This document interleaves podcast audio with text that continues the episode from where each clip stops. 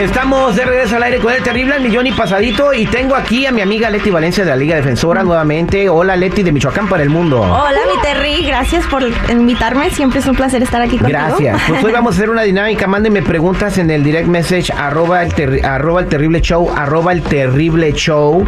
Eh, y nosotros se la vamos a estar leyendo a Leti el día de hoy. Pero Leti, antes nos va a platicar eh, que, tienes un mensajito sobre la visa U, ¿verdad? Sí, la visa U es para las personas que han sido víctimas de ciertos delitos en los Estados Unidos y precisamente es para personas que no tienen estatus legal en este país, que cuando han sido víctimas de crímenes, bueno, ellos piensan que si van a reportar el delito, que se van a meter en problemas, pero por eso existe la visa U para animar a estas personas, aunque no tengan estatus legal, que llamen a la policía, que reporten los delitos, que cuando les ha pasado algo, que no se queden callados, porque por eso existe la visa U, para darles como una recompensa por haberse animado a hablarle a las autoridades. Así que la visa U te protege porque te puede llegar a la residencia, pero en los seis años que uno está esperando para la visa U, puedes tener un permiso de trabajo, la protección contra la deportación, pero lo más bonito es que usted puede incluir a su esposo, a su esposa, a sus hijos, a, derivados. A toda la familia. Y te protege contra todo. Te protege contra todo. Aunque te hayas pasado ilegalmente brincando por el cerro, nadando. Te perdona todo eso, claro. Todas las cosas que puede hacer uno inadmisible, hasta una deportación, hasta castigos migratorios. Si tienes un castigo de los 10 años por haber entrado varias veces, la visa U te lo perdona. Te perdona si le vas a las chivas, todo eso. Ah, no, eso no. eso no. Bien, oye, ya tenemos aquí este preguntas en, la, en arroba terrible show, arroba el terrible show. Eh, nos pregunta, bueno, dicen, cuando dicen no digas mi nombre, pues bueno, no digo su nombre, pero la pregunta es bien sencilla. Dice Terry, me casé con una ciudadana, eh, me vine a los Estados Unidos, pero tengo miedo que si, que si aplico me, me salga, no le entiendo, dice, me salgan DUIs. Tengo un DUI en San José en el 2013. Bueno, no tengas miedo porque sí va a salir. Cuando uno aplica para la residencia te mandan a tomar huellas.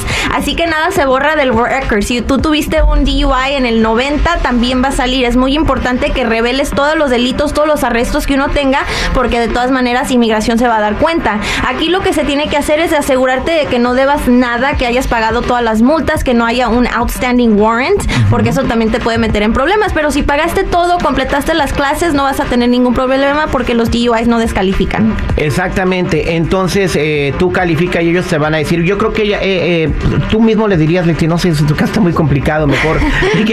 pues arriesgate como estar, ¿no? No, bueno, yo pediría los records primero, los follas, el FBI, para ver qué es lo que tiene. Hasta pediría las disposiciones de las cortes para ver cómo resultaron los casos. Y ya después de analizar todo, si veo que todo está bien, entonces lo recomiendo para la residencia. Dice Terry, me llamo Mariana, yo y mi esposo ya tenemos papeles, los dos eh, él es ciudadano, yo soy residente permanente, él tiene un dealer de carro, nos va muy bien. ¿Puedo traer a mi hermana para que me ayude a cuidar a mis dos bebés? La verdad es que no confío en nadie más si la quiere traer como peticionarla para que entre como residente, la lista de espera es como más de 20 años. Pero si ella quiere entrar como de turista, pues esa es otra manera. Pero si se dan cuenta que viene a trabajar, le pueden revocar la visa. Así que tiene que tener cuidado. Exactamente. Entonces, eh, si quieres peticionarla, le toma como 20 años. 20 años, 21 años ahorita. ¿Y no la, puede peticionar como empleada? Mm, eh, eso sería más difícil porque tienes que someter una certificación al Departamento de Labor, tienes que publicar el trabajo y si los ciudadanos no quieren ese trabajo, entonces sí la pueden pues, peticionar. No, cuando ponga que quiere de niñera, todo el mundo va a querer aplicar. Wow. Pues sí, hasta yo. Aquí tengo otra pregunta.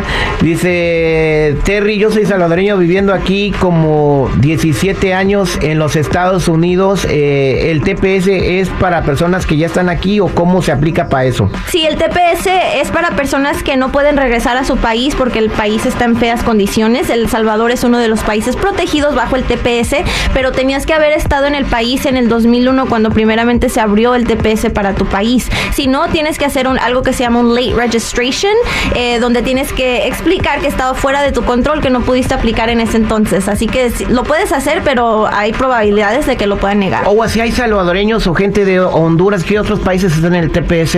Eh, hay muchos países africanos también que están protegidos bajo el TPS, a Ucrania, a Guatemala, a Honduras, Salvador, Colombia, Venezuela.